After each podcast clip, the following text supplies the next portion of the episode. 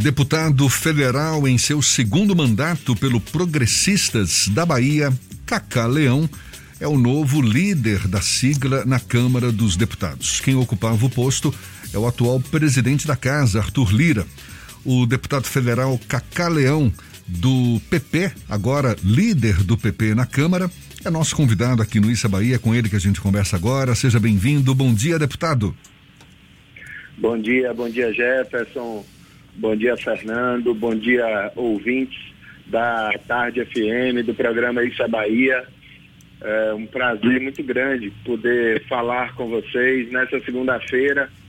Uma segunda-feira, aliás, que começa de forma triste, né, Jefferson Fernando, com a notícia do falecimento do vereador de Salvador, Daniel Rios, uma figura Exatamente. maravilhosa, queridos por todos que o cercavam e deixo aí, aproveito essa oportunidade para deixar o meu abraço aos amigos, à família, ao deputado Davi Rios e a todos que estamos tristes nesse momento com essa notícia. Tá certo. E a gente acabou de noticiar essa notícia, então, de fato, o nosso abraço também para toda a família do vereador. Deputado, Agora, o senhor, como novo líder do PP na Câmara dos Deputados, qual vai ser o seu principal desafio? Olha, eh, Jefferson, primeiro é uma missão das mais importantes que eu já pude exercer em toda a minha vida.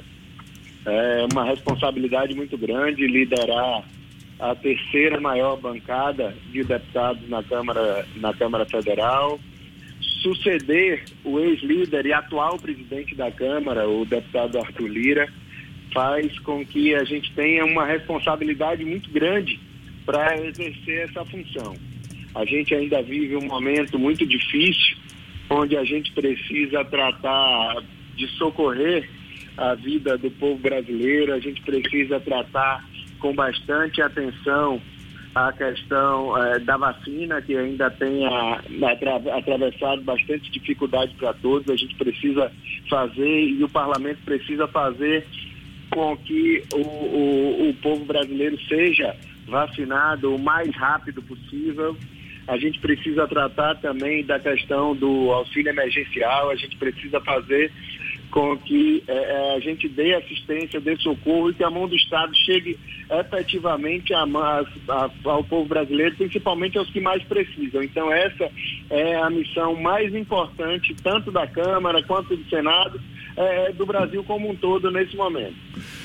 Deputado, o senhor já chegou a falar que o PP soube dar a volta por cima após a Lava Jato. A gente sabe o partido foi um dos alvos da Operação Lava Jato ao longo desses últimos anos. E hoje o partido é uma das legendas aliadas do governo Jair Bolsonaro. O que explica a força do PP? Exatamente, Jefferson. Como você falou e eu relatei é, no final de semana, o PT deu a volta por cima, até porque a grande maioria dos seus quadros que foram acusados naquele momento foram inocentados. O PP, naquele momento, viveu uma injustiça da, da Lava Jato e ficou comprovado que 90% daqueles casos se tratavam de falácia. O partido soube é, se reconstruir, se fortalecer na crise.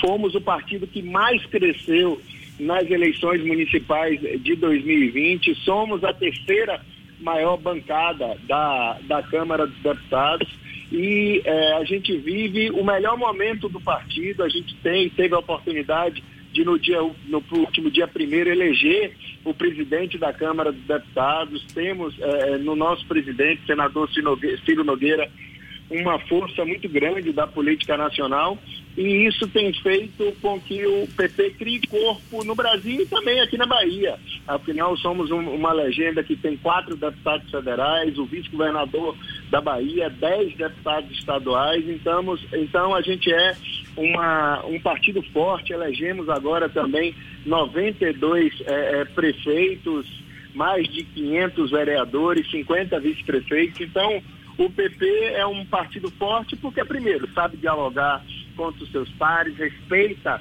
os seus pares e isso faz com que a gente esteja aí conseguindo crescer sempre e evoluir sempre e principalmente que é a função do partido ajudar o Brasil e os brasileiros. Deputado, na função de líder do Progressistas na Câmara dos Deputados, o Arthur Lira conseguiu uma projeção grande e é o grande interlocutor do chamado Centrão, que reúne uma série de partidos que não são governo ou oposição, independente de quem esteja no poder, mas que são decisivos para a condução da Câmara dos Deputados. O senhor almeja, a partir de, da ascensão à liderança do PP, exercer também esse papel como um dos porta-vozes desses partidos, um porta-voz do Centrão? Olha, Fernando, o, o PP e a função de líder faz com que a gente projete o desejo da nossa bancada. A função do líder é ouvir a sua bancada e externar em plenário, externar nas, nas reuniões o que o sentimento majoritário da sua bancada. E hoje a gente tem dentro da nossa bancada um, um sentimento majoritário pró-reformas. A gente sabe que a gente precisa ajudar o Brasil a superar esse momento como eu falei no começo da entrevista, a gente precisa inicialmente tratar e focar na questão de vacina e é isso que a gente está fazendo. Inclusive, na próxima quinta-feira, é, é, a gente vai estar tá votando a medida provisória que desburocratiza a, o acesso à vacina pelo povo brasileiro. É, a gente precisa, e a Anvisa aí nesse momento, precisa entender que a gente não vive uma situação normal, a gente precisa desburocratizar e a Anvisa precisa desburocratizar a questão do acesso à vacina de forma emergencial para que a gente tenha acesso a novas vacinas para a gente poder vacinar o máximo de brasileiros no menor tempo possível e a gente vai fazer isso. A medida provisória será relatada por um deputado do Partido Progressista, o deputado Pedro Westphalen, do do PT do Rio Grande do Sul. A gente precisa tratar essa coisa com o, o, a maior emergência e a gente entender que ainda a gente vive uma pandemia muito forte. A gente precisa tratar também da volta do auxílio emergencial e, paralelo a isso, tratar também de medidas que reduzam o custo da máquina pública para fazer com que a gente consiga a gente consiga vencer essa crise. Então, a função do líder é levar ao plenário o sentimento da sua bancada. E é isso que eu vou procurar fazer ao longo desse ano, que eu estarei à frente da, da bancada do Partido Progressista, representando os 42 deputados na Câmara Federal. Essa função também permite uma visibilidade muito grande para o senhor. O PP é um partido extremamente relevante na cena política baiana. As três grandes forças políticas do nosso estado em relação a bancadas na Câmara e na Assembleia são PP, PSD e progressistas. E isso o coloca numa posição de extremo destaque também na cena política local, apesar da função ser no Congresso Nacional.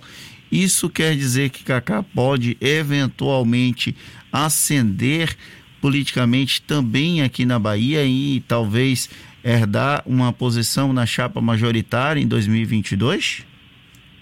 Olha, é, Fernando, primeiro eu acho que 2022 ela precisa, ele precisa ser tratado em 2022.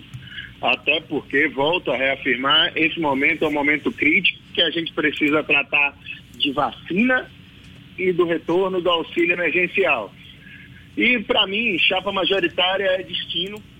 Eu acho que a gente está trabalhando e eu desde que entrei na vida pública procuro fazer e me dedicar à minha função com o maior é, esmero possível.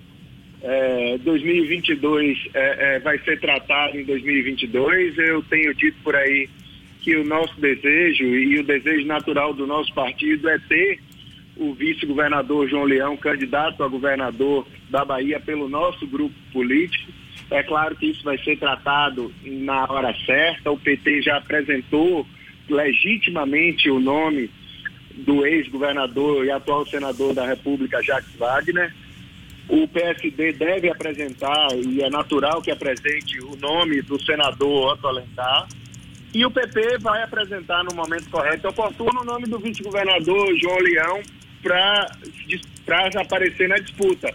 Isso faz com que, inclusive, o nome do deputado Cacá Leão fique de lado nesse processo, até porque se isso acontecer, a legislação eleitoral me impede de alçar qualquer outro voo que não seja uma candidatura à reeleição de deputado federal. Mas isso vai ser discutido no momento oportuno e vamos continuar caminhando, como eu lhe disse, vou continuar trabalhando e exercendo a minha função com o esmero que sempre exerci desde que cheguei é, é, na Câmara dos Deputados. Fui o primeiro parlamentar da história, em primeiro mandato, de exercer a função de relator do orçamento da União. Fui relator da Lei de Diretrizes Orçamentárias, as duas leis mais importantes para serem relatadas no Congresso Nacional e agora tenho a oportunidade de levar o sentimento da minha bancada majoritariamente para o plenário da Câmara dos Deputados. É isso que a gente vai continuar fazendo. Chapa majoritária é destino e se lá na frente as forças é, derem e me derem essa condição, eu estarei pronto para exercer o meu caminho. O senhor foi relator da, do orçamento da União no passado e a gente está com embrólio, houve um atraso nesse processo de debate no Congresso Nacional, o que de alguma forma até trava a execução do orçamento em 2021 por parte do governo federal. O senhor acredita que esses entraves vão ser solucionados no curto prazo, dentro da sua experiência como relator desse projeto em anos anteriores? Com certeza, com certeza. A gente veio, veio um, momento difícil onde o orçamento não pôde ser votado, acabou não podendo ser votado pelo fato, primeiro, das comissões eh, permanentes não terem sido instaladas no ano de 2020 e no final por uma disputa política entre o grupo A e o grupo B, mas graças a Deus isso já foi resolvido.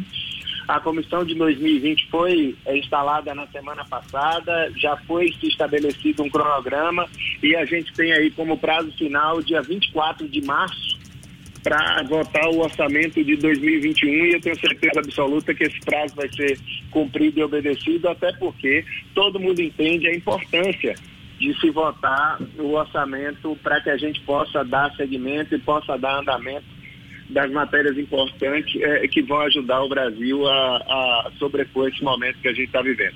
O presidente Arthur Lira, e até o senhor endossou, relatou que a questão do auxílio emergencial é um dos temas mais importantes que o Congresso Nacional deve votar agora em 2021, o retorno do auxílio emergencial. O senhor acredita que é possível achar espaço no orçamento, mesmo com toda a pressão exercida pelo Ministério da Economia, para que esses recursos sejam distribuídos para haja essa transferência de renda para os brasileiros? Olha, Fernando, não é um problema fácil de ser resolvido, mas que precisará ser resolvido. Acho que isso é, depois da questão da vacina, o mais importante é que a gente vai precisar fazer. Então, vai ter que se apertar um pouquinho dali, um pouquinho daqui, mas a gente vai precisar resolver sim nessa questão, porque isso reflete em vários, em vários fatos, principalmente na, na mesa do cidadão que mais necessita e também na questão da economia. Então, uma coisa é, é, puxa a outra e isso vai precisar ser resolvido sim. A gente vai precisar apertar um pouquinho dali, apertar um pouquinho daqui, num orçamento que, como você mesmo falou, já é estrangulado, mas isso é prioridade 01, porque a prioridade 00 é a vacina.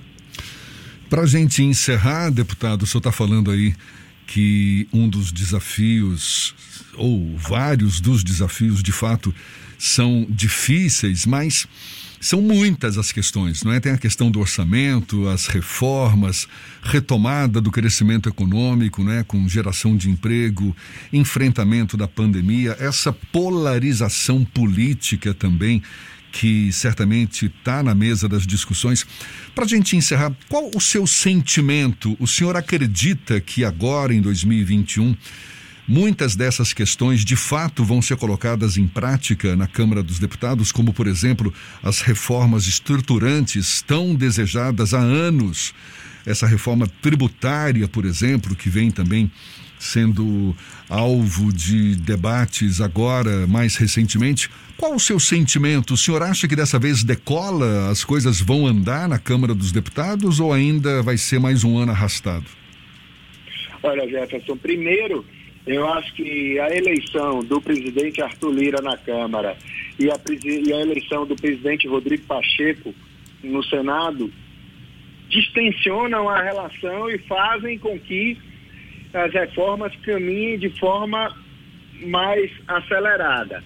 É claro que tem muita gente que tem interesse no tensionamento, tem interesse que essa briga fique, que esse tensionamento aconteça de olho nas eleições de 2022. Mas o apelo que eu faço é que a gente baixe as bandeiras nesse momento, que a gente consiga fazer no Brasil o que a Bahia fez, por exemplo, aqui no ano passado e continua fazendo com o governador Rui Costa, o prefeito, ex-prefeito ACM Neto, baixando as bandeiras políticas, esquecendo das suas diferenças ideológicas e tratando, sendo comandada pelo secretário de Saúde, Fábio Vilas Boas do Estado, pelo secretário municipal de Saúde, o deputado Léo Prates, fazendo com que o cidadão esteja em primeiro lugar. E é esse mesmo desejo, é esse mesmo sentimento que eu peço, que eu tenho tentado, que a gente tem tentado construir dentro do parlamento, que a gente faça com que as diferenças ideológicas fiquem de lado nesse ano de 2021 para a gente avançar nos temas importantes para a nossa população, para que a gente consiga socorrer a nossa população e fazer com que a gente saia desse momento difícil o mais rápido possível. Então é esse sentimento que eu tenho para para 2021. Volto a reforçar, acho que a eleição maiúscula como foi a eleição do presidente Arthur Lira, com 302 votos, isso mostra com que ele teve voto em toda a, a, a Câmara dos Deputados, ele foi votado pela direita, pelo centro, pela esquerda. A eleição do presidente Rodrigo Pacheco também com uma vitória maiúscula, se não me engano, foram 57 votos isso mostra também que foi uma eleição maiúscula e o sentimento maior e que vai prevalecer nesse ano 2021 é o distensionamento da relação para que a gente consiga avançar nessas matérias importantes, reforma tributária, reforma administrativa, vacina e auxílio emergencial. Deputado Cacá Leão, novo líder do PP na Câmara dos Deputados, líder do Progressistas. Muito obrigado pela sua disponibilidade. Bom dia e até uma próxima, deputado. Eu é que agradeço, agradeço a oportunidade de vocês, estou sempre à disposição para a gente poder debater o que está acontecendo em Brasília, aqui na Bahia. É um prazer muito grande. Um abraço, Jefferson, um abraço, Fernando, um abraço a Rodrigo e a toda a equipe que faz esse Isso é Bahia e a todos os ouvintes da Tarde FM e do Grupo A Tarde.